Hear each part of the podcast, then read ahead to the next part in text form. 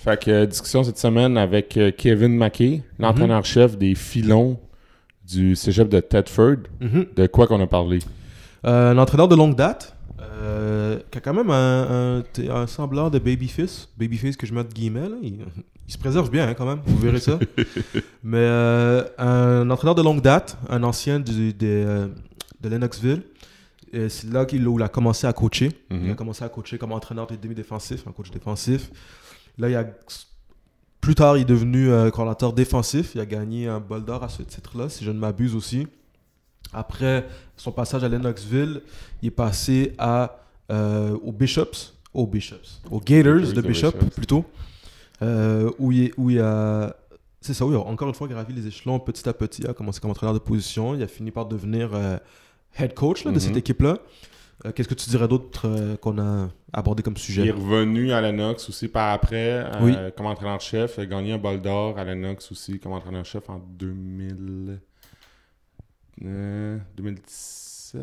2017. Exact, 2017. ouais, ouais, c'est ça. Euh, jusqu'à son retour à Lennox, il était tout le temps resté dans cette région-là. Fait qu'il a fait Mhm. Lennox, Bishop, Lennox. Pour après ça, aller euh, à Tedford. Mhm. Euh, nouveau défi comme entraîneur-chef. Euh, Puis là, ça va quand même bien pour le, le programme de Tedford. C'est un Mhm. programme qui commence à, à se démarquer. Euh, Mhm. il commence à laisser sa trace. Et on a essayé de, d'en savoir un peu plus sur ses plans avec ce programme-là, mais une bonne discussion, encore une fois, avec... On, on le répète tout le temps, là, mais c'est... Je pense que, en ce que moi, perso, je le répète pour nous, un, Mhm. autre entraîneur qu'on connaissait pas, qu'on a appris à connaître. Exact, absolument. Puis c'est pas ça. Ben oui, faut, faut pas. euh, je pense qu'il s'est vraiment laissé aller Mhm. pendant, pendant l'entretien. Puis, euh, tu sais, faut pas, faut pas, faut pas le. En fait, faut pas oublier qu'il a gagné entraîneur, ça je veux dire, il a, gagné entraîneur de l'année au, au niveau universitaire en Mhm. 2012, je pense, là, Mhm. alors qu'il était head coach euh, de, de, de des Gators de Bishop. Je ferai pas la même erreur deux fois. Donc, euh, c'est ça, euh, les amis. Si vous écoutez, si vous aimez ce que vous écoutez, on vous invite à vous abonner à notre page YouTube, Spotify, Apple Music, Google Balado, peu importe où tu écoutes tes podcasts préférés. Euh, ça nous aide grandement, particulièrement sur YouTube lorsque vous vous abonnez à notre chaîne. Donc, si tu peux prendre un 20 secondes maintenant pour aller dans le lien dans la description. Là, ça, c'est moi qui attends que tu cliques sur le lien. Là. Après ça, clique sur le lien YouTube. Abonne-toi à la chaîne. Ça prend 20 secondes, ça nous aide grandement. Même, je pense que ça prend pas 20 secondes, mais on, on- on laisse 20 secondes juste pour être sûr. On, sais, on sait jamais. Là, c'est- Ah, en tout cas. Sinon, on a un Patreon où tu peux nous supporter un peu plus? Là, j'ai repris un rythme, là, toi, parce que là, j'ai perdu un peu.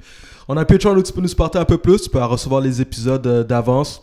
Et puis, euh, nous, ça nous permet aussi d'avancer puis d'améliorer notre euh, gear hein, pour utiliser un langage vulgaire. C'est pas si vulgaire, mais c'est pas grave. Et puis, euh, laisse-nous savoir ce que tu penses de ce qu'on fait en public ou en privé. Euh, si tu as des suggestions d'invités, si tu as des suggestions de sujets, nous, on est ouvert à ça, bien entendu. Euh, puis, je pense que c'est ça. Ça ressemble pas à ça. On, va dire un bon podcast, puis là, si tout va bien aussi, il y a- des belles affaires qui arrivent en termes de contenu sur notre page, fait que reste à l'affût. On va dire reste à l'affût. Salut tout le monde, bon épisode. Bon podcast.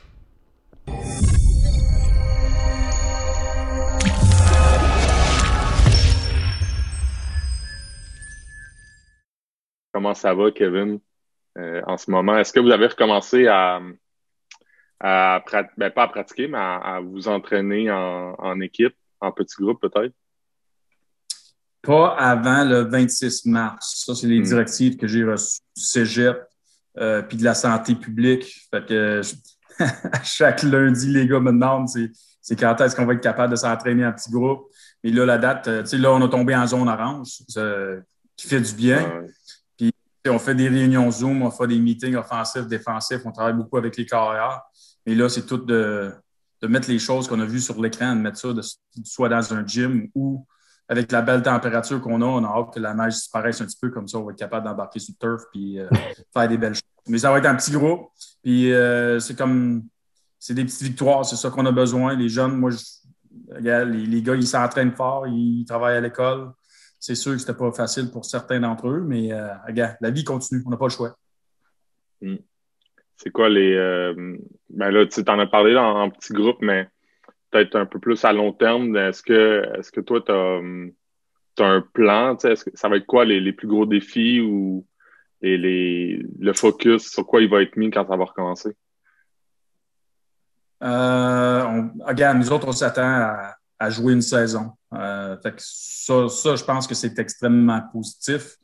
Puis à chaque fois qu'on travaille ou on fait quelque chose, on se prépare pour développer gars aussi. Euh, fait que, tu sais, dans Zoom, euh, qu'est-ce que notre coach de, de muscu fait, coach Alfred Lachance? Il est créatif. Un, il euh, faut que ça soit le fun pour les gars parce que, tu sais, s'entraîner dans une résidence ou dans le sous-sol pendant le temps qu'on s'est entraîné, c'est pas toujours évident.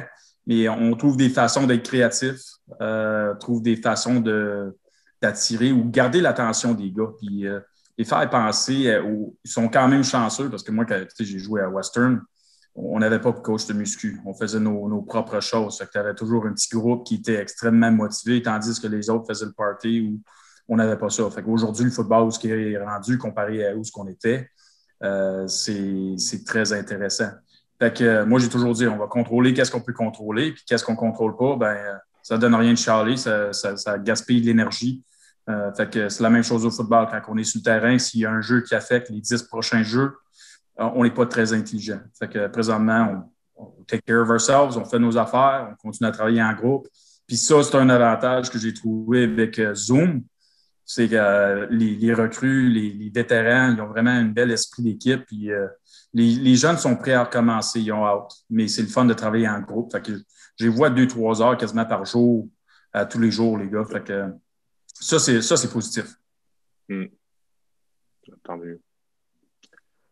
que si on revient au tout, à tes tout débuts, comment est-ce que euh, Kevin McKay a commencé à coacher? Euh, ben, j'ai, euh, j'ai joué pour les Cougars du Cégep Champlain, qui a tourné à Donna à l'époque. Il était le coach. Fait que moi, je viens de la région de Sherbrooke. Mm-hmm. après ça, j'ai quitté en 99 pour aller à l'Université Western Ontario, mais le camp d'entraînement euh, collégial commence toujours plus tôt, avant les, universités. Euh, fait que toujours euh, une semaine avant que je retournais à London pour aller à l'école puis aller à faire notre camp d'entraînement, je donnais un coup de main au Cougar pour coacher les demi-défensifs. Fait que c'est un petit peu comme ça que ça a commencé. j'ai travaillé l'école de foot à Bishop's Football School pendant des années. Quand Larry Legault, Marc Loranger, Joey Sabo, ils s'occupaient je m'en souviens quand j'étais participant, puis il y avait Glenn Constantin qui s'occupait de l'école de foot. Euh, fait que le temps passe extrêmement vite, mais c'est un petit peu. C'est pas comme si j'ai été à l'école, puis à l'université, puis j'ai dit je vais être un coach de football. C'est comme la vie te lance des opportunités, c'est ton choix de les prendre ou de pas les prendre. Euh, puis dans le coaching, euh, quand j'ai fini ma carrière universitaire, moi, je, m'en allais dans l'Ouest canadien pour me trouver un emploi, pour trouver un job. Mm-hmm. Puis Sébastien Pierre, à l'époque, était il avait remplacé Tony comme entraîneur euh, au Cougar. lui, il m'avait demandé si tu reviens de la région, euh, serais-tu intéressé à venir coacher les DB à Champlain? Fait ma premier job de coaching, c'était les DB. J'avais 250 pièces une paire de bas. Euh, mais c'est un peu là que tu tombes en amour avec le coaching. on ne le fait pas toujours pour l'argent, mais en même temps, j'avais une belle opportunité d'un travail qui me permettait. j'avais travaillé pour une compagnie familiale, j'avais le temps à redonner au football. Euh, puis c'est un peu ma passion de, travailler avec les gars. Puis euh, il n'y a rien. Il a rien qui peut se comparer au football le samedi quand tu gagnes un match, euh, mhm. un match compétitif, puis le, sentiment d'appartenance, puis le sentiment de mission accomplished. Fait que, mhm. Moi, c'est pour ça que j'aime ça. Tu as commencé, tu coachais les. tu coachais quelle position? Demi-défensif, c'est ça? oui, ouais, demi-défensif. Puis là, c'est ça. Après ta carrière, tu comme, es, revenu coacher, mais euh, quand tu commences à coacher, des fois, tu te, tu te cherches, puis euh, tu commences à coacher, puis tu as encore un peu la, la mentalité de, d'ancien joueur, là, si on peut dire. Étais, quel type de coach? C'était quoi? Tes, euh, comment tu te définissais au début, début quand tu as commencé à coacher? c'est une bonne question. Je n'ai jamais été posé cette question-là, mais C'est vrai parce que quand tu termines ta carrière de joueur, tu as quand même. Il faut que tu apprennes à comment devenir un coach. Euh, la patience, euh, pas l'instinct, mais tu deviens un enseignant. Euh, tu n'es pas nécessairement un joueur. Fait que tu enseignes aux joueurs c'est quoi que tu veux faire sur le terrain. Mm-hmm. Puis la première chose que tu vas apprendre en tant que coach, c'est il n'y en a pas, il n'y a pas une personne qui est pareille, il n'y a pas une personne qui va apprendre au même rythme que tu, vas avoir ton joueur le plus intelligent, puis euh, le moins intelligent, tu essaies d'amener la gap dans le milieu que tout le monde, c'est un groupe d'athlètes que tu es en train de guider. Euh, fait que you're only as strong as your weakest link. Mm-hmm. c'est ça, je pense, le défi comme coach, comme jeune entraîneur, c'est mm-hmm. des fois euh, d'en faire moins, c'est mieux. puis tu vas avoir plus de succès. mais j'ai eu la chance, j'ai joué pour Tony Adonna, j'ai euh, Louis Parent, Claude Gauthier, euh, des grands coachs que j'ai. K.O. Mullen qui était là à l'époque. Jean-François, moi puis euh, JF, on a joué ensemble quand on a évolué avec les couloirs. Fait que c'est ça qui est le fun, mais quand je travaille avec des bonnes personnes, des bons coachs, des bons mentors, Ian Breck, avec qui que je parle quand même une fois par semaine, on, fait des blagues, mais c'est quand même un entraîneur qui a, travaillé avec Bruce Coulter. C'est lui qui avait euh, Glenn Constantin, Jacques Chapdelaine euh, ici à Sherbrooke, à l'Université Bishop, dans les années 80-90, quand il voulait. Euh, fait que, juste avoir des mentors de même, puis s'entourer de bonnes personnes, euh, il te remet sur terre. Des fois, on est frustré pourquoi que ça ne marche pas ou on n'est pas assez patient, puis il dit Hey, attends une minute, tu as déjà joué, des fois, peut-être que tu ne comprenais pas. Fait que peut-être essayer de l'enseigner d'une façon différente qui va être plus facile euh, pour les jeunes, puis simplifier les choses. Fait qu'avoir une personne de même, c'est euh, de ton côté, c'est quelque chose qui, je pense, qui est nécessaire pour euh, tout entraîneur. Je pense que tous les entraîneurs de football, même les, grands, les Bill Walsh, les Bill Parcells, je suis sûr qu'ils ont des coachs avec qui ils parlent. Puis c'est pas nécessairement des coachs qui ont coaché au niveau professionnel. Souvent, c'est leur coach de high school qui retourne pour aller chercher euh, soit de la motivation ou une façon de faire. c'est ça que j'aime du football. C'est euh, peu importe euh, du pee jusqu'au professionnel, il y a vraiment un grand respect partout à chaque niveau. c'est ça qui est le fun. Puis combien de combien de temps tu as fait comme coach de DB avant de devenir coordonnateur défensif? Euh, j'ai perdu, le temps passe vite. J'ai perdu. Euh, tu sais, j'ai joué ma cinquième année à, BU en 2004. En 2003, j'étais là euh, comme coach de DB. 2004, j'ai joué puis j'ai coaché un petit peu. 2005, 2006. En 2006, j'étais coordonnateur défensif. Fait que peut-être deux, trois ans avant de monter mhm. comme coordonnateur défensif. Mhm. Puis qu'est-ce que tu penses que, quand c'est arrivé, est-ce que c'est quelqu'un qui quittait? Est-ce que c'est toi qui as postulé pour. Euh, que Comment c'est arrivé en fait? Euh... euh bonne question. J'étais là. Oui, je pense que les coachs avaient. Il y avait des coachs qui avaient quitté. Euh, à l'époque. Pas mal ça. Oui. Cégep de Sherbrooke avait parti. Cégep, ouais, Cégep de Sherbrooke avait parti leur programme. Fait qu'il y avait des entraîneurs qui avaient décidé d'aller au cégep de Sherbrooke. Puis, tu sais, comme je l'ai dit tantôt, euh, quand, quand j'étais à faire le poste, c'était comme, je suis pas prêt. Mhm. tu j'ai été coordonnateur défensif. Euh, mais, euh, Sébastien, il était quand même, il était confiant. Lui, quand il m'a donné confiance, ça m'a, ça m'a donné confiance, une motivation. Puis, quand tu coaches des joueurs comme Frédéric Plessius, Marc-Antoine Fortin, Garland Duclerville, euh, ces gars-là, ils veulent de l'information, ils veulent, sont passionnés, puis euh, ils veulent que tu les coaches. Euh, fait que c'est ça que c'est ça qui est le fun. Puis ces joueurs-là, regarde, c'est des gars avec qui je contacte quand même régulièrement, mais c'est des grands joueurs qui ont joué au niveau professionnel aussi. que, ça, ça fait juste partie de ton expérience, ça fait partie de ton histoire. Puis on travaille toujours avec des gens. si tu es traité avec du respect, c'est la même chose qu'ils vont faire pour toi. Fait que c'est, comme j'ai dit tantôt, on, est tous des enseignants. Puis euh, tes, demi-défensifs, euh, comment tu qualifierais ta position de. Tes styles de joueurs quand tu les coachais, comment tu les aimes, comment tu qualifierais tes, tes joueurs que tu coachais? Ta position, en fait, comme un. c'est, on est sans terrain, c'est un petit peu comme les O-line. Mm-hmm. DB, c'est vraiment trois positions en un. tu as, mm-hmm. même cinq, parce que c'est toutes des positions quand même euh, différentes.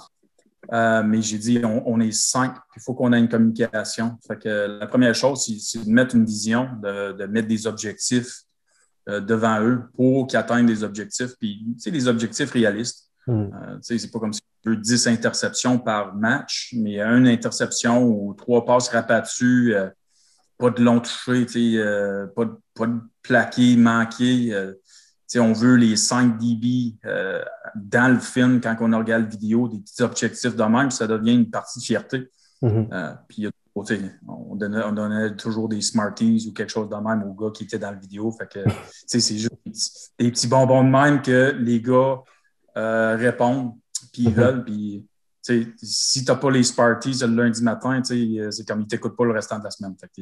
en tant que coach, tu es mieux dans les Smarties le lundi pour les gars qui ont, euh, couru, mais c'est ça qui est le fun. Puis l'autre affaire, c'est quand même un niveau compétitif, le collégial. Dans division euh, on cherchait certaines choses, certains critères, puis des fois, en tant que coach, c'est ça qui, est difficile, c'est de dire à un joueur, regarde, tu ne joueras pas cette semaine ou euh, il faut que tu continues à te développer. Euh, mais en même temps, on les prépare pour la vie. les sports, je pense pas nécessairement juste le football, mais les sports préparent les jeunes euh, pour la vie. Parce que si tu entends toujours oui, oui, oui, oui, oui, euh, une fois un jour, tu vas peut-être avoir une opportunité où quelqu'un va te dire non, puis c'est la façon que tu vas réagir. Mm-hmm. puis j'ai dit, tu vas jouer quand tu es prêt. fait que faut que tu continues à l'apprendre il y avait des jeunes que tu te souviens, c'est pas nécessairement les, Frédéric Plessius que, que tu te souviens, oui, c'était un grand joueur, mais euh, des Pierre-Luc Paquette, euh, qui a jamais, il a peut-être joué sa deuxième ou sa troisième année, mais il n'a pas vu de terrain beaucoup. Il était toujours à pratique. Il était un jeune homme qui, qui était extrêmement passionné, des Marc-Antoine Fortin. Euh, c'est un DB que j'avais coaché à BU. cinq années pratiqué puis avoir joué deux matchs. Euh, ça, je lève mon chapeau. C'est vraiment la genre de personne qui est. Puis aujourd'hui, je pense que la dernière fois que j'ai entendu, il était quelque part dans l'UFC, il était en train de faire quelque chose du marketing pour, euh, à Montréal, dans la région de Montréal. que c'est. Le sport te montre tellement, tellement de choses pour la vie, mais que tu ne sais pas encore. Fait que dans 10-15 ans, tu vas dire là, j'ai compris coach, coach Mackey quand il me parlait en 2004. Là, je viens d'apprendre pourquoi. Euh, puis ça, ça me fait rire, mais ça fait partie d'être euh, d'être un coach. Puis des fois, je dis aux gars, regarde, tu vas juste me comprendre dans 10 ans, 15 ans, 20 ans, peut-être que tu ne me comprendras jamais, mais euh, à un moment donné, tu vas avoir un flash, puis tu vas penser à moi, puis tu vas dire, ah, là, je comprends qu'est-ce qu'il disait. Fait que ça, c'est ça, c'est vraiment le fun. puis si... Vas-y, ah, vas-y, vas-y. Non, OK, mais si, si tu devais donner un qualificatif à tous les gars que tu as coachés à la position, ce serait quoi? De un ou deux mots, mettons. Ouais. Une ligne directrice qui regrouperait euh, tous les débits qui sont passés euh, sous, euh, sous, ton, sous, sous, toi. je, te dirais, tu sais, l'intelligence, l'effort, c'est quelque chose qu'on cherchait beaucoup. Mm. Parce que tu es capable d'en trouver, mais quand tu as du talent, euh, tu as de l'effort, puis tu as de l'intelligence, euh, tu peux faire des belles choses avec ces joueurs-là. fait que ça, c'est des. Puis des bonnes personnes. C'est la même chose avec nos, autres, on appelle ça nos valeurs de recrutement à Tedford. Euh, c'est l'engagement, on a besoin d'un appui parental, puis ils sont tous des bons étudiants? Voir sur le film ou aller voir un match de football, c'est quand même assez facile à voir si c'est un bon joueur ou pas, mais son comportement sur les lignes de côté, c'est quelque chose qu'on regarde aussi pour voir parce que tu fais partie d'une famille. Euh, si on a tous le même objectif, mais il y a des familles qui ne s'entendent pas très bien, puis il y en a d'autres qui s'entendent bien. On veut attirer les morceaux qui s'entendent bien, comme ça on est capable de bâtir quelque chose qui est solide pour le futur. Mm. Euh, après ton, ton passage à Lennoxville, tu es allé coacher à, à Bishop. Euh, tu as quitté un poste de commentaire défensif pour aller, euh, j'allais dire retourner, mais aller à un autre niveau quand même, aller coacher les demi-défensifs. Euh, comment s'est faite cette transition-là? Est-ce que c'était un est-ce que c'était un grand ajustement de passer du niveau cégep au niveau universitaire? Comment ça s'est fait, la transition? Euh, la transition, c'est quand même bien fait. Ça euh, ça faisait pas si longtemps que j'avais joué dans le, dans le, secteur universitaire canadien. Fait y a quand même, veux, veux pas, il y a un certain aspect de crédibilité quand tu as joué au niveau. Euh, tu as eu une chance de, peut-être jouer professionnel, peu importe. Fait que les joueurs, je pense qu'ils respectent ça. En même temps, c'est la communication. Mais euh, un changement de quatre essais à trois essais, ça change. Là. Les matchs changent les couvertures, ils changent. Euh, là, tu vois, de, de, courir le ballon peut-être 50-60 à, à 25, 20, 25% Fait que là, les DB sont encore plus valorisés euh, avec euh, le football canadien universitaire qui, qui, lance la balle. Puis, tu sais, il y, a des, il y a des bons carrières, il y a des bons receveurs, tout le monde est compétitif. Euh, fait que ça, il y a un ajustement, mais c'est le fun parce que j'ai toujours travaillé avec des coachs qui, qui m'encourageaient d'être créatif, euh, de, de, de trouver des façons de faire, des, des zones blitz, changer les couvertures, rouler ta couverture, euh, jouer, pas avoir peur de faire des, des audibles du côté défensif. C'est là, avec la communication, que tout le monde soit sur la même page. Euh, mais mais c'est le fun, le football universitaire québécois, là, la RSEQ, il y a des bons coachs, fait qu'il faut que tu sois prêt à t'ajuster peut-être à chaque série ou deuxième série ou à, demi, c'est sûr, il faut que tu t'ajustes. Euh, c'est ça que les gars, euh, c'est l'intelligence en bas. si les gars sont capables de comprendre puis s'ajuster rapidement, ben là, tu vas, avoir, tu vas donner une chance d'avoir plus de succès. Dans, dans, ce, dans ce parcours-là, tu là, tu as fait un passage au niveau euh, cégep, tu arrives un niveau euh, universitaire. C'est à partir de quand, puis peut-être qu'il ne l'est pas encore à ce moment-là, mais c'est à partir de quand que tu te dis c'est ça que je veux faire de, de ma vie? C'est ça, si je veux être coach, parce qu'il y a un moment au début que tu commences à coacher parce que c'est c'est une passion. À quelque part, tu, des fois, tu rallonges, tu veux rallonger ta carrière de joueur, mais c'est à, partir de quand tu dis, moi, c'est ça que je veux faire dans la vie? Euh, ben, je, travaillais pour une compagnie familiale, euh, puis mes parents étaient, ils étaient proches de prendre leur retraite. Euh, puis l'opportunité de soit reprendre ou acheter la compagnie euh, ou d'aller dans le coaching. Fait que j'ai eu une opportunité d'aller coaching full-time, temps plein, puis j'ai l'opportunité d'acheter la compagnie. fait que c'est là que j'ai regardé les, pour et les contre. c'était comme un marché compétitif du côté affaires. puis c'était quelque chose qui était extrêmement volatile. Fait que d'investir, euh, tu sais, un 2, 3, 4 millions, puis pas être sûr, c'était peut-être un risque. Euh, puis tu sais, tu travailles 7 jours sur 7, c'est ta compagnie, euh, fait qu'il n'y a pas vraiment de vacances. Puis je suis un petit peu bâti de cette façon-là que quand je travaille, c'est extrêmement focus, fait qu'on a un objectif, il faut l'atteindre, on n'a pas le choix. Euh, fait que j'ai dit, c'est peut-être une meilleure décision familiale pour moi et ma femme d'aller peut-être elle dirait l'inverse parce que pendant la saison de foot, on est quand même occupé. Mais euh, c'est là que j'étais confortable. Mes parents ont vendu leur compagnie. Euh, eux, ils ont pris leur retraite, ils étaient comme bien préparés pour le futur. Puis j'avais eu l'opportunité de d'entraîneur-chef à BU en 2012. fait que c'est un petit peu là que j'ai pris la décision d'embarquer dans le coaching à temps plein. C'est ça, ouais. Ben, vas-y, vas-y. 2012, ça, ça, a été, euh, ça a été une saison euh, quand même euh, remarquable. Tu sais, si je ne me trompe pas, tu as reçu un prix à la fin de cette saison-là comme titre d'entraîneur de l'année au Canada.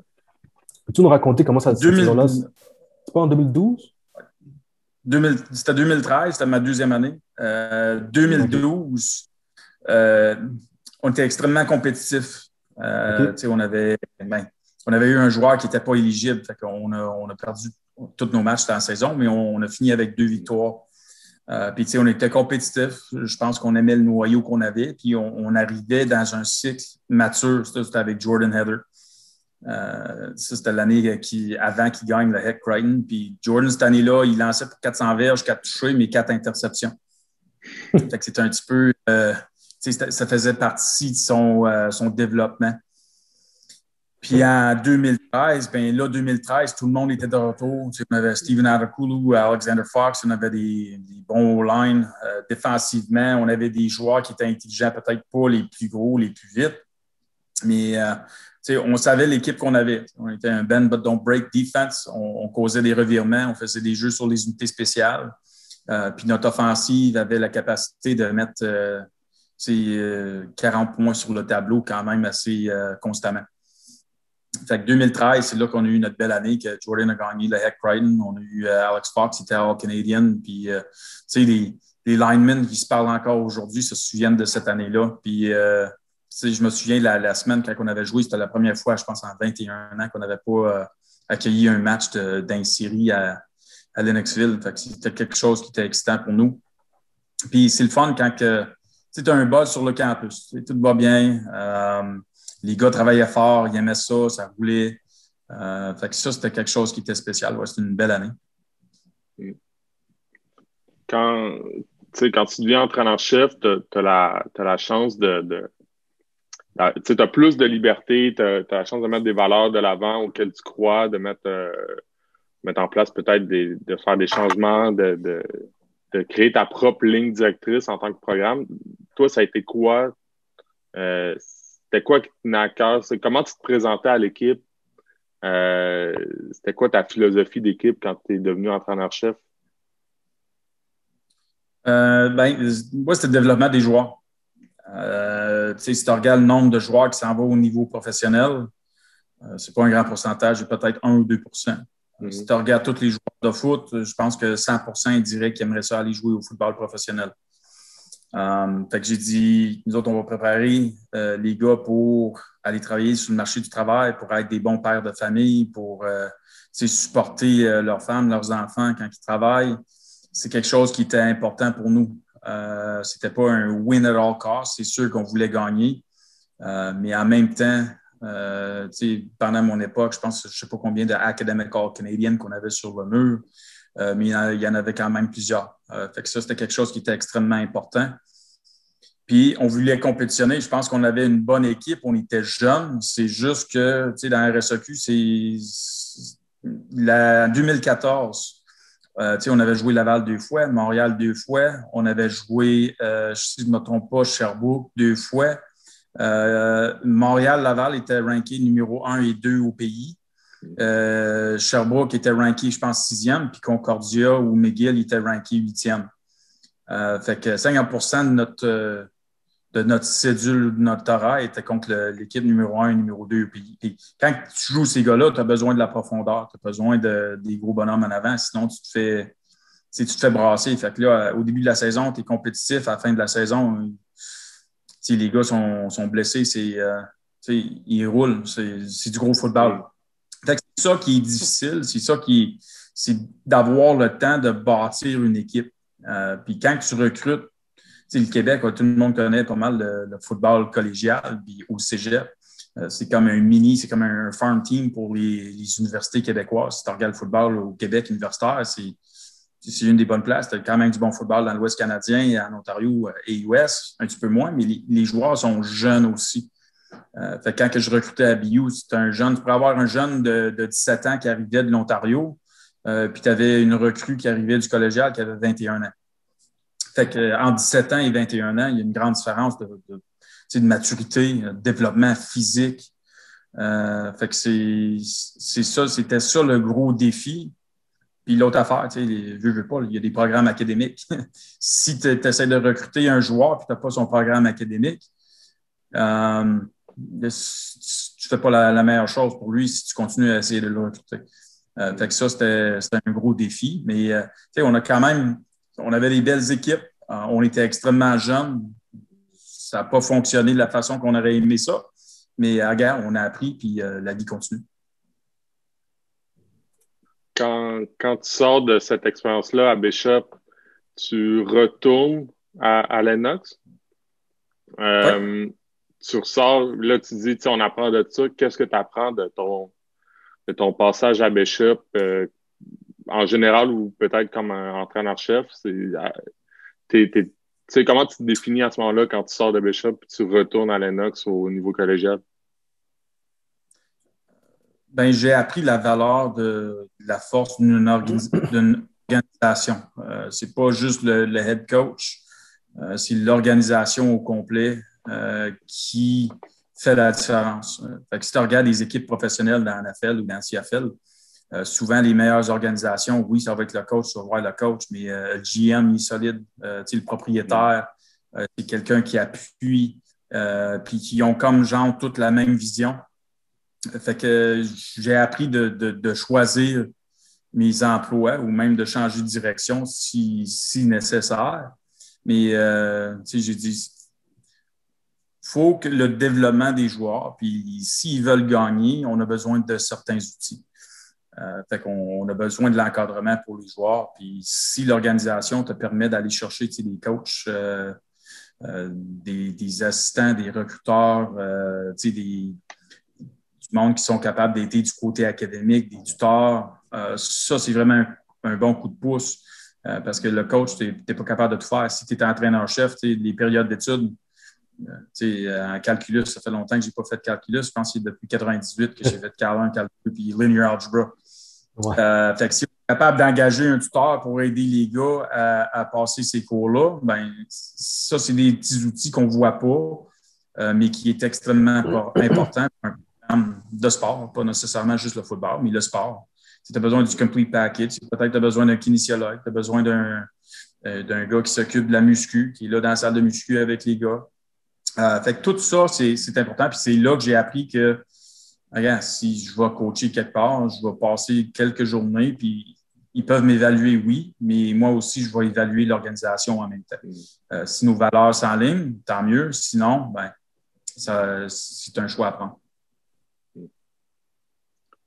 Puis ben là, c'est ça, tu retournes à, à, à euh, après ce passage-là. Tu restes tout le temps dans, dans le même coin. Euh, comment ça se passe après ça de, de retourner au niveau collégial avec ce, ce bagage-là, cette expérience-là? Là, on va, on va brûler le ben, punch. Là. Tu gagnes le, le bol d'or cette année-là, là, mais comment ça se passe en général? Ben, c'est une opportunité que je ne m'attendais pas. fait que, euh, tu sais, que Sylvain Laflamme puis euh, Jeff m'avaient rencontré, je pense que le timing était bien. Euh, j'étais à travers un parcours. J'avais quand même quelques mois à mon contrat à BU que j'avais un petit peu de temps à, me reposer puis à réfléchir qu'est-ce que, qu'est-ce que j'allais faire pour mon futur. Puis là, j'ai reçu un coup de téléphone de JF puis de, Sylvain, fait que je les ai rencontrés. Puis c'est là qu'ils m'ont annoncé que JF probable, il, s'en allait au niveau universitaire. Euh, fait j'ai dit, je serais intéressé, je pense que le timing serait bien. Euh, puis c'est là que ça a commencé. J'ai joué là. Je connaissais quand même les joueurs sur le campus euh, en étant à BU. Puis Champlain, on est quand même sur le même campus. que je savais qu'il y avait une bonne équipe. la réputation, j'ai joué là. J'avais la chance de, recruter des coureurs. Euh, fait que j'étais bien au courant. Fait que oui, c'était deux belles années euh, que j'avais passées là. Puis en même temps, je suis marié, je peux pas, je, peux pas embarquer. Ben, je pourrais, mais euh, je pense que quelqu'un ne serait pas content si j'embarquerais travailler, tu sais, mettons, dans la CFL, puis je serais parti six mois par année. fait j'ai. c'était le fun, j'ai resté dans la région. C'était vraiment une belle, belle équipe, des, bons jeunes qu'il y avait sur cette équipe-là. puis une des équipes sais, la fin de saison de 2017, c'était, je pense, les derniers cinq matchs, euh, on avait joué avec Running Time. Euh, mais ça, quand tu as une vision d'équipe ensemble, des bonnes personnes, des personnes intelligentes, euh, ça, c'est vraiment la définition d'une grande équipe. Je pense qu'on avait gagné le bol d'or 36-0, mais en même temps, on avait euh, gardé notre composure, euh, on avait joué du bon football, puis on avait piqué au bon moment. À la fin de la saison, les 4-5 dernières semaines, c'était dominating football. On ne l'a pas dit, mais tu avais quel poste quand tu es retourné à, à Lennox? Euh, entraîneur-chef? Ben, En tu sais, 2017. Ouais, en 2017. Oui, j'avais eu euh, entraîneur-chef. OK, c'est ça. C'est ça, OK. Ben non, c'est ça, c'est. C'était des. Ben, euh, tu me fais penser parce que tu dis de, de, de piquer, puis, tu sais, on. Ben, des fois, on se, des fois, on se parle, je dis, on- pas moi, pas Olivier puis moi, mais en général, tu sais, on, on, on regarde des équipes qui, euh, tu sais, les Knox fait souvent ça, là, ils piquent euh, euh, plus l'année avance, puis c'est ça, c'est ça, ils sont reconnus pour ça, tu sais, c'est moindrement que tu regardes un peu, puis, euh, puis là, je pense à, tu sais, avec, avec les Knox, avec les Gators, puis là, on va arriver avec euh, Tedford, mais tu as tout le temps coaché des équipes qui habitent, les joueurs, ils habitent en, en résidence, si je me trompe pas. Ouais. Est-ce que ça, est-ce que ça, tu, tu vois un, euh, un avantage? Est-ce que tu vois le- une, une différence de, de coacher des équipes avec des joueurs qui habitent en résidence comme ça? Peut-être que tu as un meilleur accès, puis peut-être ça fait en sorte que. Parce que moi, c'est déjà une hypothèse que je me suis dit, là, que les joueurs en résidence, ils se côtoient plus, ils apprennent à se connaître, puis plus l'année avance, plus ils, ils, ils piquent. là. Toi, comment tu vois ça de, de cette particularité-là que plusieurs programmes n'ont pas, là, si on pense, euh, nous, à Montréal? là? Je peux pas confirmer, mais je suis pas mal sûr que tu es sur la bonne voie. Euh, nous autres, on parle toujours d'engagement Mm. tu sais, envers l'équipe. Fait que si tu es 100 engagé, puis des fois, être en résidence, si tu viens de l'extérieur, tu as, juste l'équipe, tu connais pas, tu n'as pas d'autres amis qui t'attendent à la maison quand tu quittes le cégep. Euh, je l'ai vécu un petit peu à Champlain. Il y a quand même des gars de la région de Sherbrooke euh, qui, qui étaient sur l'équipe. Puis souvent, après la pratique, eux, ils retournaient à la maison. Puis il y avait un groupe d'amis à l'extérieur de l'équipe de football. Euh, fait que, des fois, ils passaient moins de temps avec les gars sur l'équipe. Mm. C'est comprenable. Tu retournes à la maison, tu as, des amis, tu as un noyau d'amis qui ne sont pas des joueurs de foot.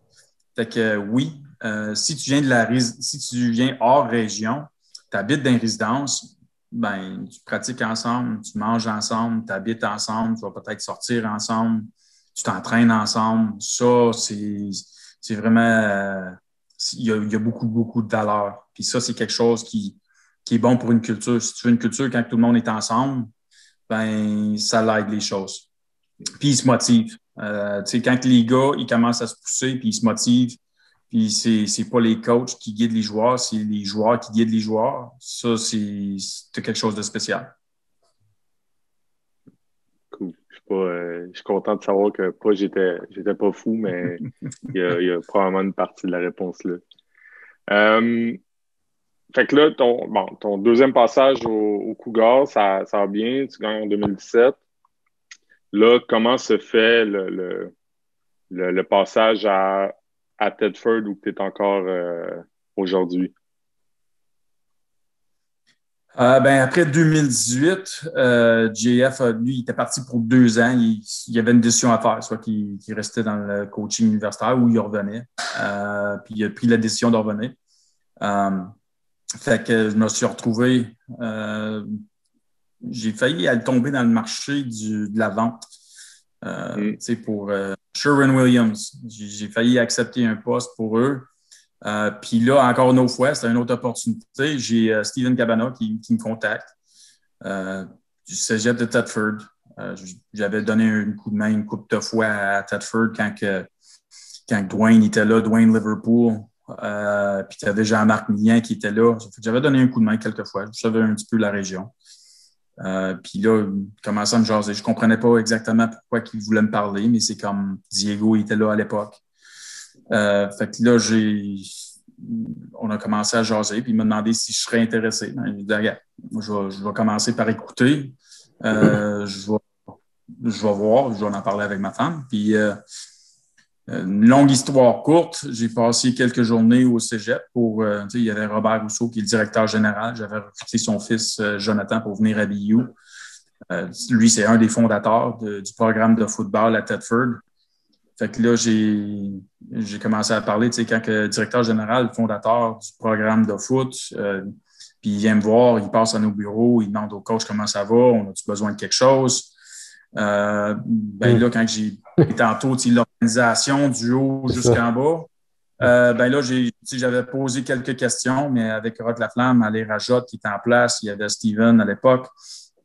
Euh, puis je pense qu'on avait, qu'on a la même vision, euh, avec toutes les, valeurs qu'on s'est mis dans le recrutement. On a bâti, comme pas nécessairement une présentation, mais c'est ça, avec, avec toutes les, les visites qu'on faisait sur Zoom les valeurs qu'on a, puis les genres de personnes qu'on voulait attirer, puis comment, euh, pas vendre, mais euh, c'est comme Coach Breck m'a déjà dit, on n'est pas des vendeurs, on fait de la promotion. Fait que, euh, de faire la promotion du cégep de Tetford, euh, puis c'est pas tout le monde qui, qui veut aller là. Euh, mais nous, on a dit, regarde, si tu es sérieux avec le football, tout l'encadrement qu'on est capable de vous donner, ben ça devient quelque chose qui est intéressant, une option qui est intéressante euh, pour eux. Fait que j'ai réfléchi, euh, puis là, j'ai dit, euh, hey, on va l'essayer. Puis euh, les, deux dernières années, c'était des belles années. Je travaille avec des bons coachs, des coachs qui sont là à temps plein, ce qui est le fun avec l'organisation.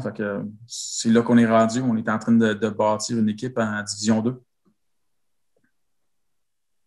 tu t'es probablement donné des défis là, quand tu es arrivé, quand es arrivé là. Tu parles de ton expérience a fait en sorte que justement tu savais que ça prend quoi comme ressources, mais à, peut-être moyen long terme, c'est quoi tes défis personnels puis tes défis avec l'équipe, tu sais, tu, on, sent que ça que ça avance ce programme-là. Tu sais. Euh, personnellement, moi, j'ai commencé à entendre parler de, ce programme-là euh, dans les dernières années, puis j'entends j'ai entendu bien, mais c'est quoi le c'est quoi à long terme que tu vois pour ce, programme-là, ton programme?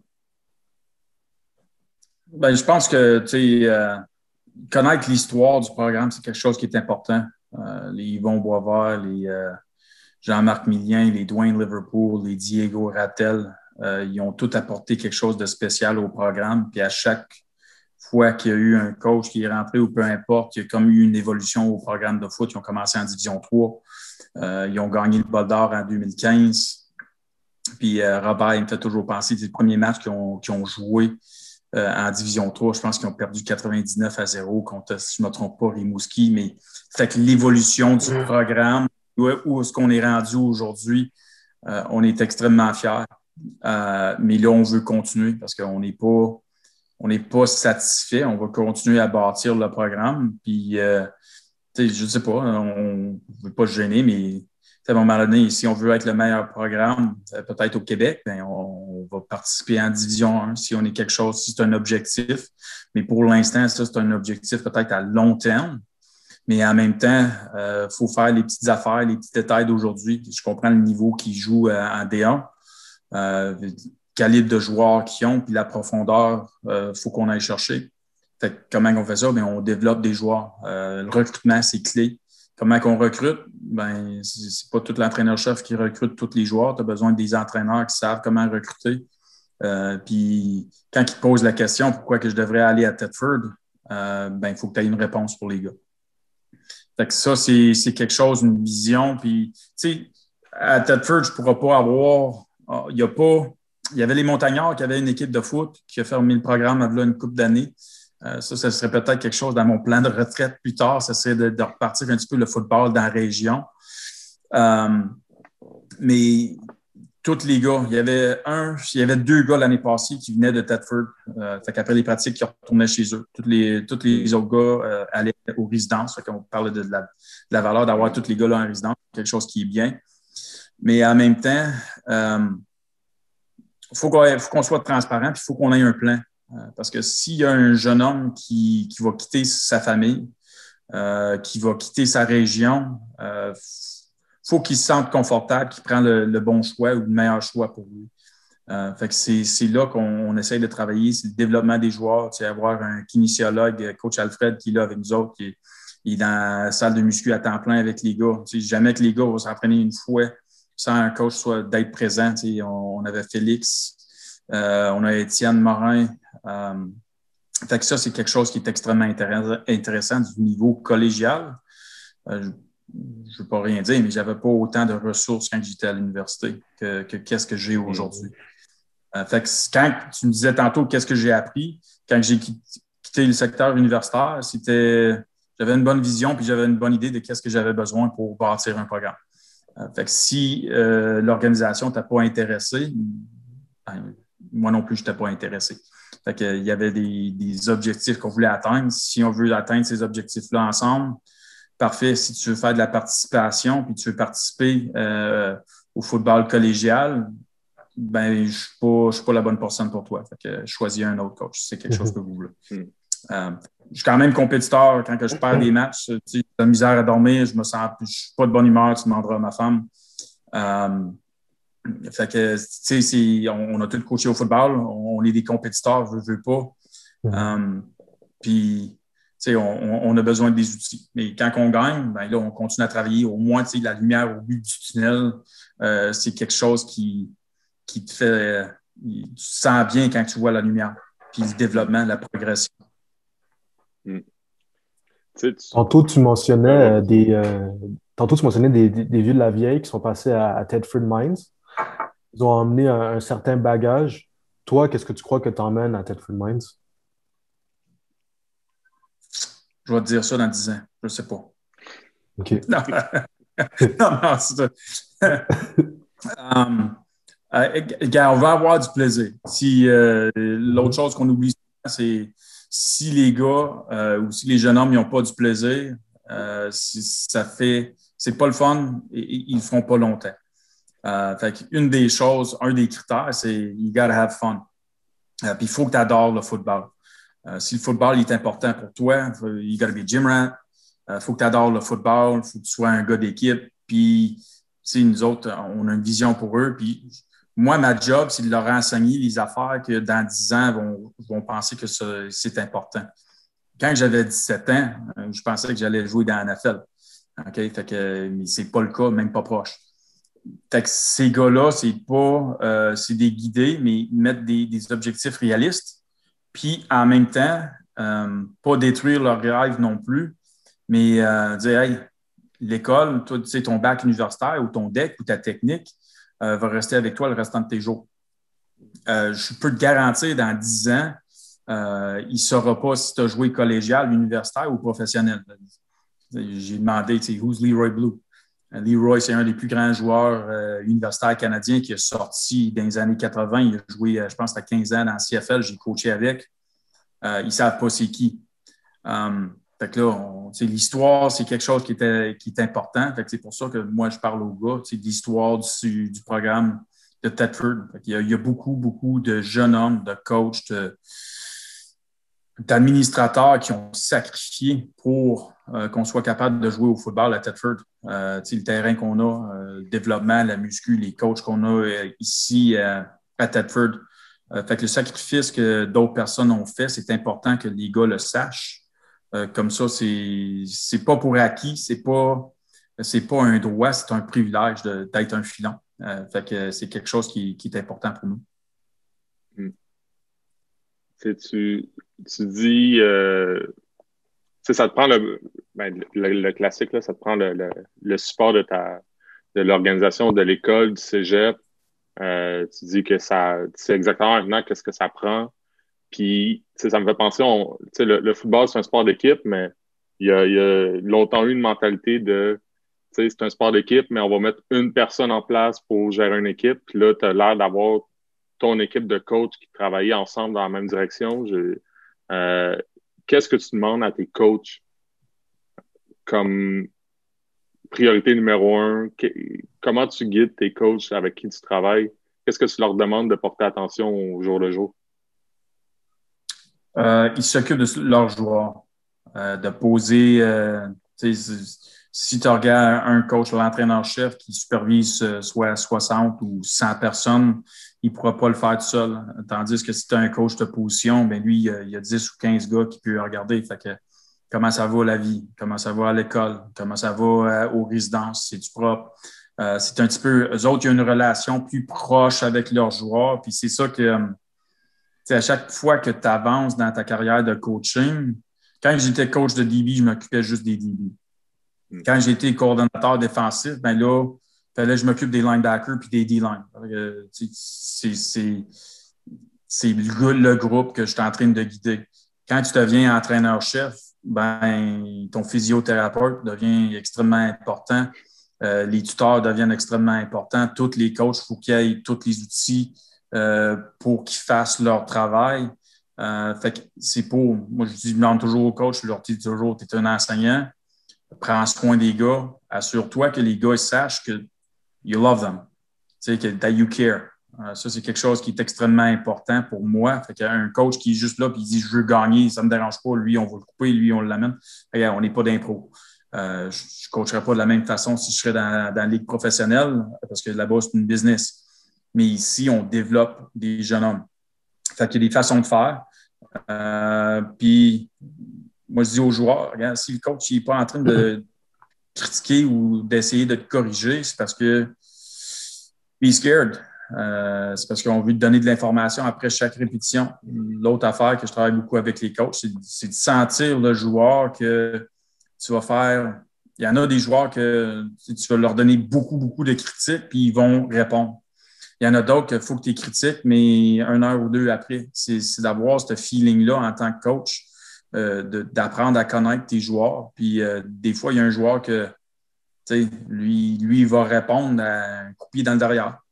Puis l'autre joueur, c'est un bras en entour euh, du coup qui va dire Hey, t'inquiète pas de ce jeu-là, oublie-le, puis continue. Lui, il va, il va répondre à ce genre de, communication-là.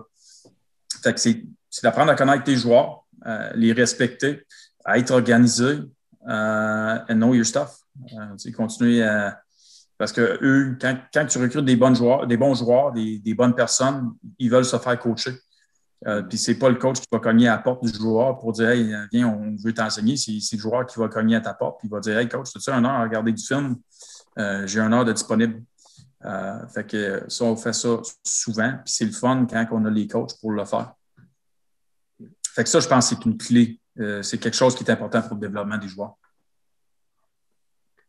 D'après toi, quelle serait la chose que tous tes joueurs retiennent de toi?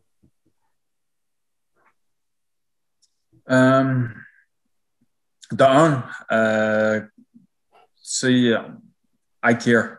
Euh, que peu importe qu'est-ce qui arrive, la décision, c'est pas parce qu'on n'aime pas le joueur qu'on prend telle décision ou qu'on est dur dessus. Euh, c'est pour les préparer pour le, soit le prochain niveau. Puis qu'est-ce que je souhaite, c'est quand les coachs universitaires viennent voir nos camps de printemps ou peu importe, ils disent Regarde, moi, je vais aller recruter à Tedford parce que voici les genres de joueurs et les genres de personnes qui sortent de ce programme-là. Quand j'étais à l'université, euh, il y avait des scouts de la CFL qui venaient ou de la NFL, peu importe. Ils ne demandaient jamais si joueur de football, c'était un bon joueur de football. Ils demandaient c'est quel genre de personne, c'est quel genre de coéquipier. Quand les choses ne vont pas bien, c'est quoi? Il est-tu quelqu'un qui va guider puis qui va tirer l'équipe pour sortir de cette situation-là? Ou c'est le gars qui va être en arrière de la ligne qui va tirer du côté inverse? Um, que c'est ça qu'on essaye de montrer aux, gars, aux jeunes joueurs. Puis j'ai toujours dit, regarde, il y a toujours un deux ou trois minutes dans un match euh, que tu vas, le match est gagné et perdu. Euh, souvent, c'était avant la demi ou euh, troisième quart ou à la fin de la game. C'est la discipline, des revirements, la façon que tu vas répondre. on ne peut pas pointer le doigt mais il y a toujours un 2-3 minutes que tu vas avoir un, 14 points ou un 21 points parce qu'il y a une équipe qui n'a pas été capable de, se remettre de un jeu qu'ils n'ont pas bien fait. Euh, fait qu'on travaille là-dessus. On travaille dans une situation pratique. Puis je travaille avec les coachs aussi. Des fois, ils ne sauront pas, mais en pratique, je vais dire PI, my DB coach. DB, PI. Ah non, c'est pas It's PI, I'm telling you. Fait que là, je dis, je change la façon qu'il coach. Euh, qui joue. Euh, fait check it because it's going to be PI. Si on a un PI dans le match, ben, can't have it. Ça nous fait mal. Euh, fait que là, les coachs, ah, OK. Là, ils comprennent. Fait que, puis ils travaillent avec les gars. fait que on travaille beaucoup, beaucoup l'aspect mental puis la, vitesse de la game. Fait que ça, c'est quelque chose qui qui est important. Comment on travaille la vitesse de la game?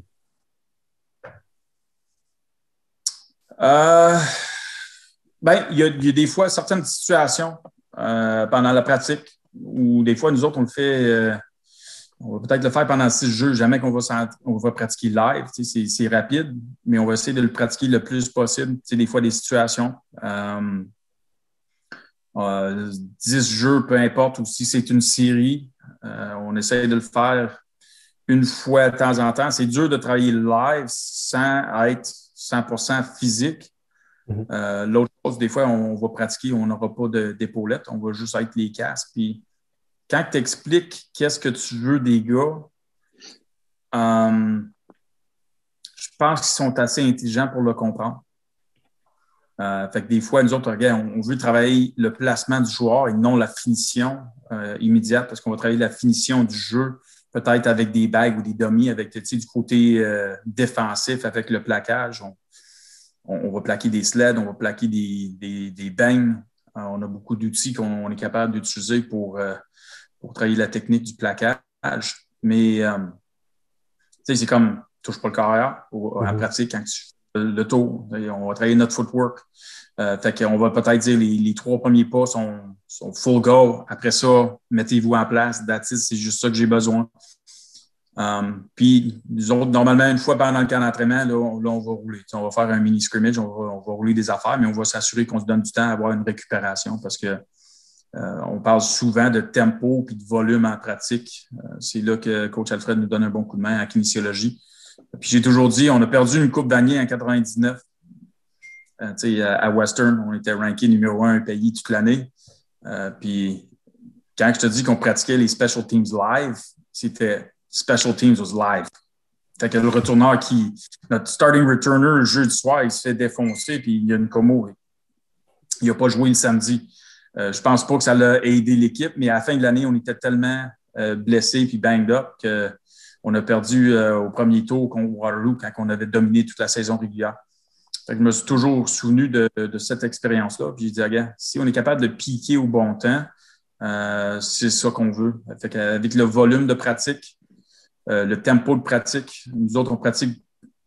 Avant, on pratiquait avec le temps. on avait deux heures de pratique, puis on avait euh, euh, dix minutes de one-on-one. Ben, après cinq minutes, les one-on-one, les O-line, les D-line sont brûlés. Tu fais un autre cinq minutes, tu, viens d'augmenter les chances d'une blessure.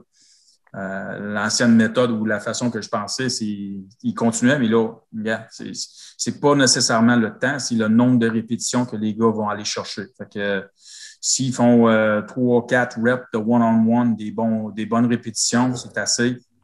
Euh, fait que là, on peut arrêter, puis ils peuvent aller prendre un petit break de l'eau ou, retourner dans une période. Fait que c'est, c'est quelque chose qui est intéressant, que j'aime. Puis euh, je pense que c'est quelque chose, tu sais, le modern day football, tu veux que tes joueurs soient en santé, puis tu sais, des fois, les joueurs, il faut que tu les retiennes un petit peu en pratique.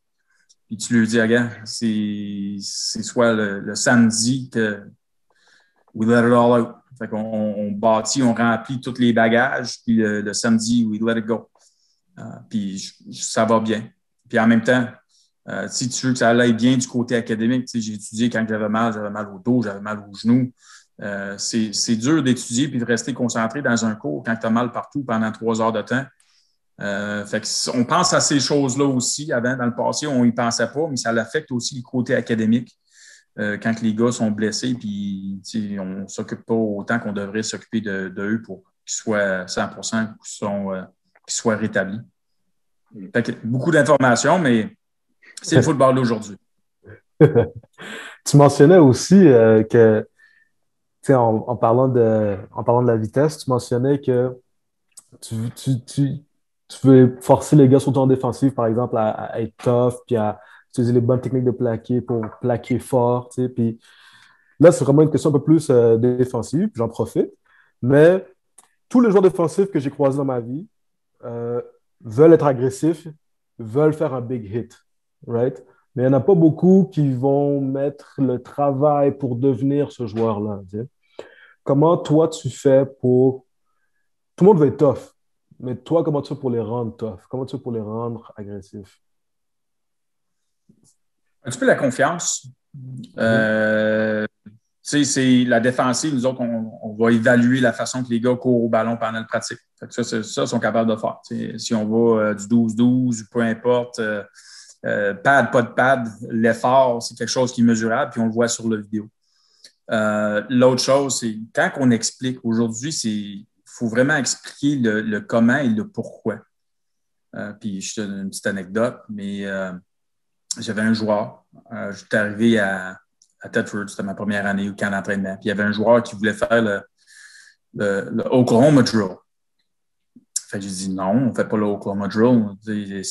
Un, ça n'a pas. Peut-être pour développer le toughness, mais pour moi, c'est stupide parce que ça ne reflète à rien qu'ils ont fait sur le terrain. C'est deux gars qui se courent, qui, qui se frappent tête, tête à tête, puis ces situations-là au football, dans un match de football, n'arriveront pas extrêmement souvent. Euh, puis euh, une semaine après, il, m'avait approché. Euh, la NFL avait banni ces drills-là. Fait que j'ai dit That's why we don't do the Oklahoma drill. c'est pas sécuritaire, c'est inutile selon moi. Puis moi, moi qu'est-ce que je pense? La sécurité de mes joueurs. J'ai dit Veux-tu que tu rentres dans un match tout pété, tout blessé parce que je t'ai forcé à être tough en pratique? Ou t'as mieux arriver dans un match où tu es frais, tu es, prêt à jouer, puis c'est là que tu te défonces?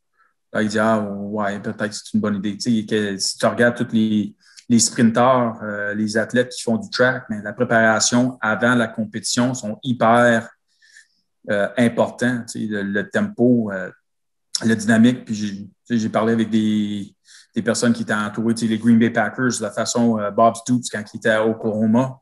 Pour, pour faire le quick tempo le journée avant. Fait que 24 heures avant la compétition, c'est quelque chose de, court mais de rapide.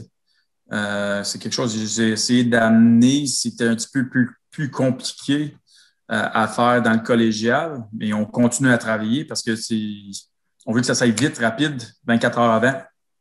Fait qu'avant, nos walkthroughs, les vendredis, c'était comme. Tu avais une casquette sur la tête, puis euh, tu avais des espadrilles, puis vous avez almost like a beach day. Puis tu retournais à, à, travers les affaires côté mental. Mais là, tu sais, avais le casque, tu avais les épaulettes, puis c'était les jeux, pas physiques, mais c'était extrêmement rapide. Euh, tu faisais euh, trois, quatre jeux, tu finis, tu es out. Um, ça, j'aime ça. Ça, je continue à étudier pour voir comment que ça pourrait fonctionner. Um, qu'est-ce qu'on peut faire pour euh, évoluer la game de football puis préparer les gars pour performer le, jour du match? Parce que c'est ça l'objectif. quand tu es un coach, c'est la préparation de tes joueurs pour, pour le match, pour quand tu joues. S'ils sont préparés, je pense que tu as fait une bonne job. Si c'est si tu n'es pas préparé, ben, souvent ça peut être la, façon que tu as fait les choses la semaine d'avant. Hmm. Hmm. Peut-être dans la question, peut-être avant de passer au, dernier segment, mais moi je me demandais, on en a parlé avant qu'on commence l'épisode, là, tu tu as écouté notre épisode avec euh, Mathieu. Ça représente quoi pour un programme, euh, un joueur comme Mathieu qui sort de votre programme, qui s'en va jouer avec une euh, ben, dans l'NCA, avec lui dans son cas avec Syracuse, ça, ça représente quoi? Est-ce que est-ce que ça change votre recrutement? Est-ce que ça change la perception de votre programme? Ça a eu quel effet sur votre programme? Euh, ça a eu un effet extrêmement positif. Euh, Matthew, c'est un jeune homme exceptionnel. J'ai pas. Euh, c'est Diego qui, l'a recruté, c'est Diego qui a passé beaucoup de temps avec. mais moi, quand je suis arrivé au mois de décembre 2019 ou 2018, excuse-moi, j'ai passé l'hiver avec Matthew. il y avait un méchant punch parce que c'est moi qui tenais les bagues. quand il faisait son kick slide avec son punch, puis il courait avec les receveurs. Euh, fait que j'ai vu c'était un athlète exceptionnel. Mais l'affaire que son parcours était extrêmement, comment je pourrais dire, smooth. Euh, du côté académique, c'était un excellent étudiant. Il est Academic All-American à Syracuse, si je ne me trompe pas. Euh, il avait une belle vision quand le coach, euh, je m'en souviens quand Mike Lynch était rentré dans le bureau, puis il avait parlé avec moi, puis avec Matthew, il a dit Hey, rentre avec la mentalité que tu peux starter. Fait que ça, ça l'a comme réveillé un petit peu. Il a dit, ah, c'est ta première année comme freshman, tu peux rentrer puis tu peux être un, partant euh, dans, une, dans une équipe dans ACC euh, qui avait connu quand même une bonne saison. je pense qu'il avait fini avec 10 victoires, 2 défaites. Um, it's a pretty big deal. fait que j'ai dit, tu sais, Mathieu, get ready. Il n'y a pas souvent des opportunités, puis je pense pas que ces gars-là quand il voit du talent puis il dit quelque chose de même, c'est parce que euh, sérieusement, il pense. Euh, moi, Matthew, c'est un talent qui, lui, il va jouer les dimanches. Euh, puis si je ne me trompe pas, j'ai regardé, j'ai regardé le match contre Notre Dame, puis j'ai regardé contre Clemson. le côté qui jouait contre Matthew, ils n'ont pas fait grand-chose. Puis j'ai enregistré les games. Fait que des fois, je reculais les choses, puis je regardais. Euh, fait que si tu domines contre la compétition qui est top two euh, programme aux États-Unis, euh, je ne vais pas me tromper dans mon évaluation, mais c'est pretty good. Il va avoir vraiment, vraiment une belle année. Puis en même temps, il fait toutes les bonnes choses du côté académique. Peut-être lui, the future is very bright for him. Mm. Puis on est extrêmement fiers de lui. Fait que, du côté-là, moi, si les gars me parlent de Matthew, moi, je vais parler de lui du côté académique. Euh, parce que oui, c'était un grand joueur, mais il était prêt à partir dans NCA. Fait que s'il n'aurait pas eu ses notes, euh, s'il n'aurait pas acheté tous ses cours, euh, peut-être qu'il ne serait pas aussi aujourd'hui. ça vous fait un bon exemple. Ouais. Absolument. On va passer à la dernière portion de notre entretien. Donc, le dernier quart, on a des questions pour toi. Euh, que tu vas pouvoir choisir au hasard. On va te demander de choisir un chiffre de 1 à 24. 23. 23. En quoi est-ce que Kevin McKay croit? c'est tough. J'aurais dû choisir un autre numéro. Y a-t-il d'autres options? Non, c'est une blague. euh, en quoi que je crois? Euh, gars, c'est des, des, bonnes questions. Je crois hard work, euh, euh, dedication, loyalty, euh, toutes ces choses-là. puis en même temps, je crois que développer les jeunes, si on est capable de faire de la bonne façon, c'est quelque chose qui est hyper important pour nous. sais, qu'est-ce qui est le fun, c'est que des joueurs, quand ils reviennent dans 10, 15 ans, 20 ans, puis ils disent Hey, toi, tu as eu un impact dans ma vie. Parce que peut-être qu'il y avait un point dans ma vie qui aurait pu virer à gauche au lieu d'à droite. Euh, puis juste l'effet d'être là, d'être, euh, d'avoir écouté ou d'avoir juste parlé à des. M'avoir parlé, c'est quelque chose qui est important. Aujourd'hui, j'ai deux enfants, j'ai une maison, j'ai un auto. Euh, fait que winning isn't everything. c'est quelque chose que oui, on, est fier de le faire. mais si je prends ma retraite comme coach, on, on va parler des bons moments qu'on a eus. Euh, peut-être pas nécessairement des matchs ou des victoires, mais c'est toutes les relations qu'on fait à travers notre parcours de coach. Euh, fait que, tu sais, puis euh, quand je parle avec Coach Breck, ça fait longtemps qu'il n'a pas coaché, mais il était là en 2000. il coaché avec moi les cinq ans que j'étais à BU. Puis à chaque homecoming, tu voyais les anciens, Derek Schumann, Paul McHenry qui venaient. Puis quand il le voyait, il était extrêmement heureux de le voir. fait que ça, c'est quelque chose qui est important. Euh, puis, tu sais, veux, veux pas, tu as un impact, soit un impact positif ou un impact négatif avec qui tu travailles. Euh, fait que, on voit qu'on veut être des, des, impacts positifs dans la vie des jeunes. OK, mais parmi tout ça, mettons, hmm. si tu devais retenir une chose dans laquelle tu crois,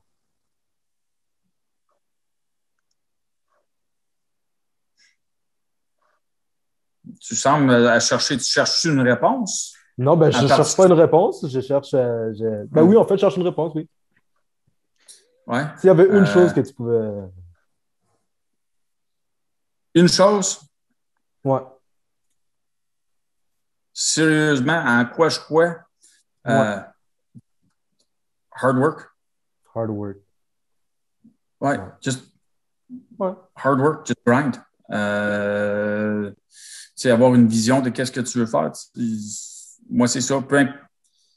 Mhm. S'il y a quelque chose de négatif qui arrive, alors lève-toi et continue à travailler. Euh, tu n'as pas le temps de regarder puis dire euh, puis pleurer. Puis, moi, c'est la façon que mes parents m'ont levé. Mhm. Euh, si, on avait mal quelque part, c'est walk it off. puis, si ça allait pas bien, ben, ouais, on avait comme une claque en arrière de la tête. C'est comme il y en a d'autres qui sont pires que toi puis ils ne chialent pas. Fait qu'arrête de chialer, un petit peu ce genre-là. Mm-hmm. Euh, fait que c'est juste la façon qu'on a été élevé puis on, a travaillé. Euh, fait que, Puis j'ai toujours dit, regarde, regarde pas qu'est-ce que tu n'as pas, regarde qu'est-ce que tu as. fais les mhm. choses avec qu'est-ce que tu as. Tu as raison. On va poursuivre avec une autre question. Un autre chiffre de 1 à 24. Là, je vais aller à 8. 8, 8, 8. La chose la plus difficile d'être un head coach, c'est? Oh, il y en a plusieurs. La chose. Il y en a plusieurs. La chose. La chose. La chose la plus difficile. J'essaie de, j'essaie de trouver une chose qui est plus difficile parce que c'est. Euh, euh, c'est de s'assurer, je ne sais pas c'est une chose, mais c'est de s'assurer que tout le monde en autour de toi ont, qu'est-ce qu'ils ont besoin pour euh, faire leur job. Puis des mm-hmm. fois, ils ne voient pas tout, mais il y a souvent, tu sais, tu es comme, tu es entre l'administration puis des coachs. puis là, si tout le monde chiale après la, la santé publique, on n'est pas capable de faire telle chose, ben c'est quand tu prends la décision, puis quand tu es la personne en train de regarder et critiquer, la personne qui prend la décision, c'est deux choses complètement différentes parce qu'il y a de l'information peut-être que tu ne sais pas euh, quand les gens prennent des décisions. Euh, c'est un petit peu comme un coach. Euh, tu veux protéger, tu ne peux pas donner, tu peux pas donner trop d'informations, le pourquoi que tu prends une décision. C'est ça qui est compliqué, c'est d'un équilibre entre, entre les deux. Fait que souvent, tu vas protéger soit tes joueurs, tes coaching staff, euh, ton, peu importe pour la raison. Euh, mais c'est ça qui est, qui est, difficile en tant que head coach. Mais juste d'être, je vais parler d'être transparent. Mais c'est euh, des fois, less you know, the better it is for you. Um, c'est juste te concentrer à faire tes choses. Puis un petit peu la même chose, tu sais, les joueurs, quand ils, quand ils essayent de devenir des coachs, ils disent wow, wow, euh, si tu veux coacher dans, dans 5 ans, 10 ans, tu vas avoir le temps. Là, tes joueurs, profitent-en. Fait que fais juste écouter, puis tu n'as pas besoin de penser à toutes les affaires. Laisse-moi, ça, c'est ma job. Laisse-moi penser à ces choses-là. Euh, fait que là, ouais, fait que, inquiète pas. Tu sais, quand tu es jeune, tu vas avoir 18 ans, comme ça, tu es capable de sortir. Puis après 18 ans, ben là, tu vas avoir 21 pour aller aux États-Unis ou whatever. Puis là, euh, quand tu as dépassé cet âge-là, c'est comme quand j'avais 15 ans, 16 ans, 17 ans, 18 ans, on avait eu du fun. C'était peut-être le plus de fun qu'on va voir. Là, on voit qu'on va travailler le restant de nos jours jusqu'à temps qu'on prenne notre retraite. Euh, fait que c'est un petit peu euh, enjoy the moment. Profites-en euh, de ne pas avoir trop de responsabilités parce qu'un jour, peut-être que tu vas en avoir beaucoup. Puis c'est là que tu vas savoir le pourquoi. Puis quand j'ai dit tantôt, dans 10, 15 ans, ils, vont, ils vont apprendre ou ils, vont comprendre de quoi tu parlais. Mm-hmm. Ben, ça, c'est un bel exemple que dans 10-15 ans, ça a rendu le gros boss, puis ils vont dire Ouais, je comprends pourquoi tu as fait telle chose. je te suis. On va y aller avec une autre hmm. question, avec un chiffre de 1 à 24. Ah ouais, j'ai juste deux chiffres. Non, non, un autre chiffre de 1 à 24, à part le 8 et le 23, en fait. Veux-tu en choisir un? Totally random. Vas-y, ça ne me dérange pas. Je veux dire, non, non, non. Je veux dire... OK, vas-y, Pierre. Moi, je veux dire 17. 17, all right. Ouais. C'est bon, ça. OK. Complète la phrase suivante.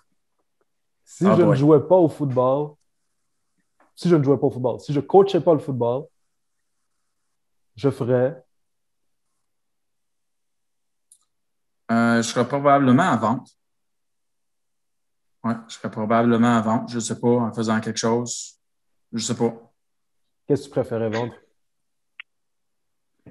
Ah, je ne sais pas. Ma, femme est en vente.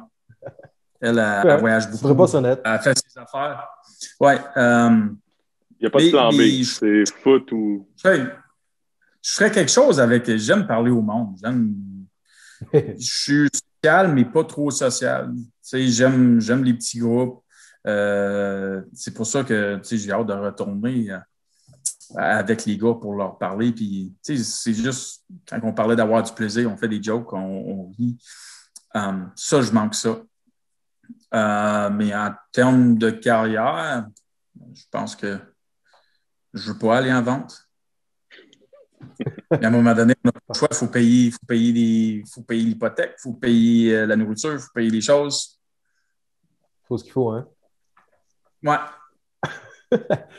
Euh, un autre chiffre de 1 à 24. Tu es capable de choisir un chiffre au hasard.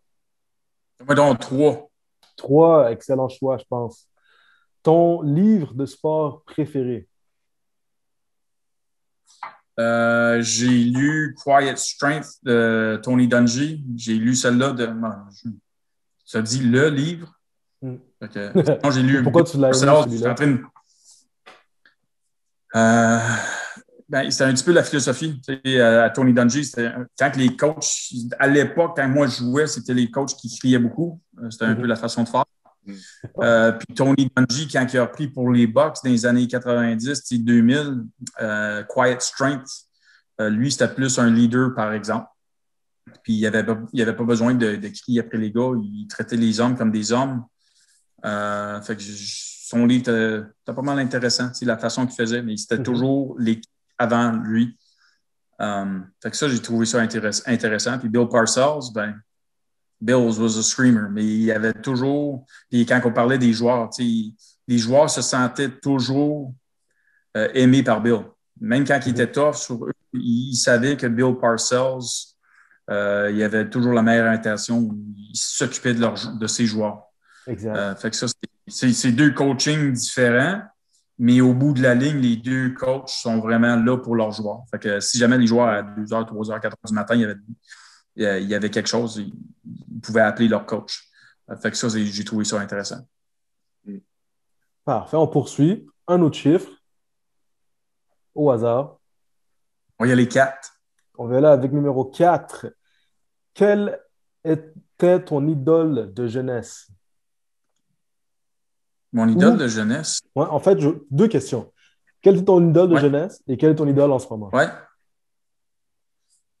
Euh, à l'époque, mais moi, je suis. Euh, c'est tough. I'm a fan of the Cowboys. Fait que ça va pas bien. Mais euh, à l'époque, tu avais, Troy Aikman, Michael Irvin, Emmett Smith, la défensive. Fait que, puis je jouais carrière au high school. fait que mon idole à l'époque, c'était Troy Aikman. Euh, la, la, façon qu'il se comportait, puis uh, he's mhm. great quarterback. Il y avait Joe Montana que j'aimais beaucoup aussi. Ouais, il y avait Joe Montana que j'aimais beaucoup aussi. Euh, puis là, aujourd'hui, c'est il y a beaucoup de joueurs que j'ai du respect. Euh, LeBron James, mhm. euh, avec ce qu'il fait, le, le c'est des choses exceptionnelles. Tom Brady, euh, j'ai eu la chance de regarder Tom quand il était avec Nouvelle-Angleterre. Il y a quelques années, j'ai été voir un match des Panthers et Patriots. Euh, fait que je peux dire que Wayne Gretzky, je l'ai regardé jouer quand j'étais jeune. Euh, Joe Montana, je l'ai vu jouer. Tom Brady, LeBron James, Michael Jordan, je l'ai vu jouer. tous ces joueurs-là, dans 100 ans, je pense que tout le monde va se souvenir de qui sont ces joueurs-là je pense que j'ai un, gros respect pour ces joueurs-là. Qu'est-ce qu'ils représentent aussi? Euh, Tom, Tom, ses valeurs, puis j'ai vu ça sur NFL Network, c'est bien sûr que je vais écouter. Mais euh, quand tu entends les autres joueurs parler de Tom Brady, c'est qu'il inclut toujours ses joueurs. c'est drôle, euh, il fait toujours des annonces avec ses coéquipiers parce que il, veulent, il veut que ses coéquipiers font un petit peu d'argent dans le marketing puis dans. Euh, fait que la dernière annonce, c'était que je pense que c'était TELUS. C'était TELUS, en tout cas, c'était un téléphone. Puis, quand, il, est sorti de sa retraite avec euh, Rob Gronkowski. Ouais, fait que ça, je trouve c'est drôle. Fait qu'il y a un côté comique, mais il y a aussi un côté qui, il prend soin de ses coéquipiers. fait que moi, je trouve, ça, je trouve que c'est on a le temps pour encore trois autres questions. Euh, on va y aller avec cinq. On va y aller à montant. Parfait. Euh, de quoi as-tu peur? Les impôts. C'est le temps des impôts. C'est une bonne réponse. Moi aussi, j'ai peur du gouvernement, mais ça, c'est une autre discussion. Mais de quoi as-tu vraiment peur? De quoi j'ai. Non, sérieusement. Non. euh, si j'ai peur, j'ai pas. C'est une autre bonne question, si j'ai peur. C'est que des bonnes questions, c'est ça. Sont les, euh, C'est ça qu'on fait, nous. ouais, euh, c'est des bonnes questions. De quoi j'ai peur? Ben, uh-huh. des fois, des, OK, je vais y aller à philosophe. Non, non, non, non, non, non, non, on veut que tu ailles real, pas philosophe. Là. Ouais. Mais j'ai encore, encore des, des, des, papillons avant les matchs. J'ai encore cette. Ouais. J'ai encore pas, pas peur, mais c'est comme pas l'anxiété, c'est comme the fear of failure. Oui, c'est plus, euh, on, dirait, on, dirait, plus ta peur-là que tu veux tellement bien faire que tu ne veux pas, tu veux pas l'avoir, mais puis je pense que quand tu es compétiteur, tu veux bien performer. Fait qu'il y a toujours un petit peu cette peur-là.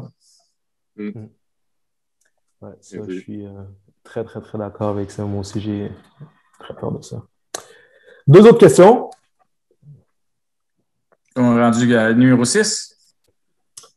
Numéro 6. Euh, ta victoire la plus mémorable. Victoire plus mémorable. Ah, euh, désolé, ça c'est ma femme. Je vais juste. Euh. Excuse-moi. Pas de souci. Il y a, puis là, elle va le savoir si que j'ignore son téléphone, mais j'ai dit que j'étais occupé. Je vais lui dire tantôt. Bonne chance, tantôt. Um, ouais, euh, ben, ça, ça, ça s'en va à Toronto, fait que je suis correct. la maison est ça. Um, J'en ai plusieurs, ben plusieurs. Euh, la plus mémorable, je te dirais, le bol d'or 2017, c'était une. Euh, la Coupe du Maire, quand on a gagné contre Sherbrooke à Sherbrooke en 2013.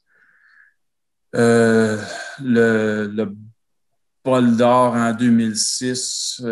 Tedford, quand on a gagné le premier match d'une série à Tedford contre Momo, c'était une belle expérience. Euh, L'autre match, tu sais, contre Edouard, quand on avait gagné par un point ou deux points, c'était quelque chose qui était proche. Euh, ouais, il y en a quand même, il, y en a quand même plusieurs. Il y, a, plusieurs belles victoires, mais avec des bonnes personnes. C'était ça qui était le fun aussi. Euh, fait qu'il y a quand même des belles photos, des belles images de ces, souvenirs-là. Fait que on, les garde proches. On est là avec une dernière question. On est rendu à 7 ou à 6? On est rendu à 7 quand on ne se complique pas la vie. Si tu devais manger dans un seul restaurant pour le restant de tes jours, ce serait hmm. Un restaurant, hein? Un restaurant. Tu manges à une place for the rest of your life. Ouais, c'est. Euh, ça, c'est parce que. Ouais, la pizza. Moi, j'aime la pizza. I'm a sucker for pizza. Um, puis, euh, tu sais, dans le bout de Lennoxville, tu sais, il y a Jerry's Pizza euh, qui, qui, est bien reconnu pour sa pizza. Mais je ne sais pas si ça serait bon pour moi pas de manger là tout le temps. Là, euh, mais ouais, ils font de très, très pizza. Si jamais tu viens dans le coin, ben, ou à Lennoxville ou à Sherbrooke, Jerry's tu passes là. Tu, ouais, aimes la pizza. Jerry's pretty good. Fait que tu mangerais la pizza pour le reste des jours? Non. Mais j'aime la pizza. ok, c'est bon, parfait.